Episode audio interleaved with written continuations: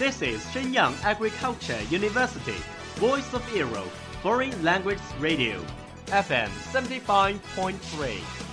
这里是沈阳农业大学时代之声外文广播，调频七十五点三兆赫。 Travel around the Western world, get through your English channels, broaden your horizon. Welcome to E. VOE. 引领资讯潮流，掌控校园高度，用我们的精彩唤醒你的耳朵，收听最流行 V O E，愿你听。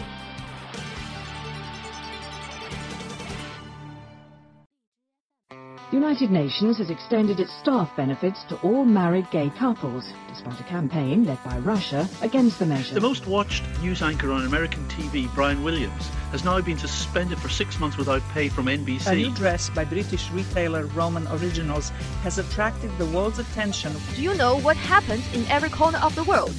Have you ever been in a discussion of those buzzwords? Follow us, a whole world will open to you. Welcome to What Does the World Say?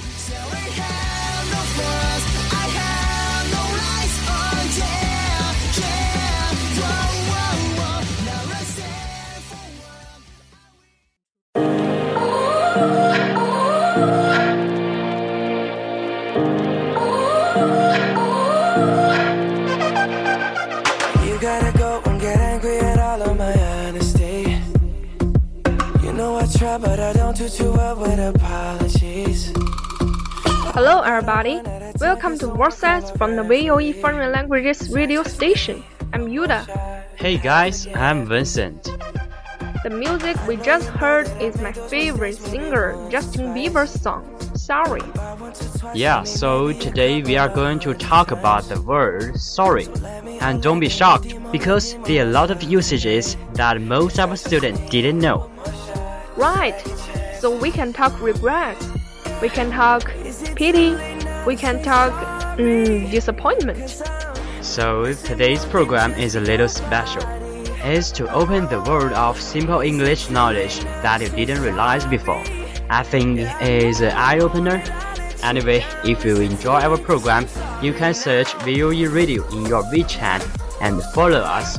We will show you a lot of interest foreign culture. Okay, Vincent. I think we should just start talking about sorry in the standard usage first. It means apologize. Right, so if you do something wrong, you should say I am sorry. Hmm, I am sorry.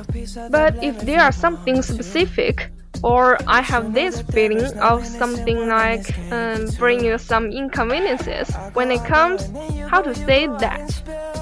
Uh, sorry for the inconvenience. Oh, sorry for the inconvenience.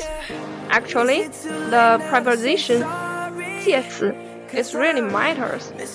So here, the preposition we're using is For right. We say sorry for the inconvenience. and as you can see in the foreign states, if you're fixing the road, they are fixing anything. They tend to put up a sign says sorry for the inconvenience. Sorry for the inconvenience or apologize for the inconvenience. Right? But what if we use it in our daily lives? Like, what if I knock you? I mean, the one we just talked is too official. We can say I'm sorry about that. And it's just like you push somebody or you unconsciously step one's feet. You can use I'm sorry about that. Cause that's not really conscious inconvenience. It's just, mm, you know, an accident. Anyway, it's not I'm sorry for that, but I'm sorry about that. The preposition here is different. Okay, so the basic usage is over. Now let's see the widened usage of it that you may not aware of. And the first one I wanna look at is like if someone tell you that he or she is going through a tough time or they are in a bad situation. You can use the word sorry even if the mishap he or she is facing is not caused by you. Absolutely not caused by you. That's the key, so Yuda, give us some examples. Hmm, Vincent, that's just made me feel so sad. Um, well, that, I mean, if somebody dies, it's common to say, like, oh, I'm sorry to hear that. Right. If there's something about death and ill, when a person tells you that his family member just passed away, in this situation, you can say, I'm sorry to hear that. Even though their preposition is different, like, I'm sorry to hear that. And I think in our country, it's difficult to understand it. Why you say sorry? So the sorry here is a kind of sympathy, or more like empathy. It's saying that I feel similar to you. What's more, there's a little bit of pity in it. I'm sorry for your loss, and it doesn't need just to be that, though. I mean, maybe you lost anything else, maybe you've lost your health. Oh, that's right. When a person is ill, not feeling very well, having a fever or a cold, you can say, I'm sorry to hear that. Are you okay? And even lost a job, you can also say, I'm sorry to hear that. Or a breakup. Right. Going through a breakup, sorry to hear that. And this story is very thoughtful, very sweet.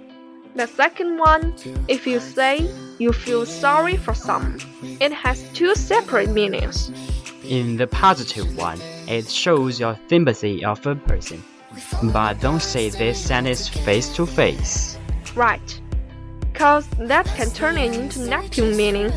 I feel sorry for you also can show your disdain, that you look down upon him or her. And I think the tone is vital in these situations. Sure. And the third one is feel sorry for oneself. Yeah. It's kind of fitting when you go home after having some failures or being criticized by your teacher, you probably would say like, I cannot do anything. It is a very negative feeling that when you can say, I feel so sorry for myself. But you need to move on, right? There is a sentence I've just heard. Chest up, chin up，就是挺胸抬头的意思。Um, it's very down to earth. There's also usage when you are a job interviewer. You can say to candidates who did not get the job. Oh, what's that? Is I'm sorry to say that. So it's expression of pity, right? So we have talked about so many sad things about sorry. Could you come up with a happy sorry? There's actually one usage I know isn't that bad. Is sorry to sorry. It means I'm sorry for I don't feel sorry, right? Right. It's widely used in Twitter in young groups or in teenagers. And I think it shows a sense of confidence to life. Hmm. So it's the end of today's show. Thank you for your listening. 如果你喜欢我们的节目，欢迎关注 VOE 外语广播电台的新浪微博和 VOE 外语广播电台的微信公众号 VOE Radio。感谢制作苏欣。See you next time. That's all of today's programs. Thank you for listening. 如果你喜欢我们的节目，您可以同时在荔枝 FM、iTunes Store、Podcast 同时搜索 VOE 外文广播电台，为您呈现精彩往期节目。我们下期再见。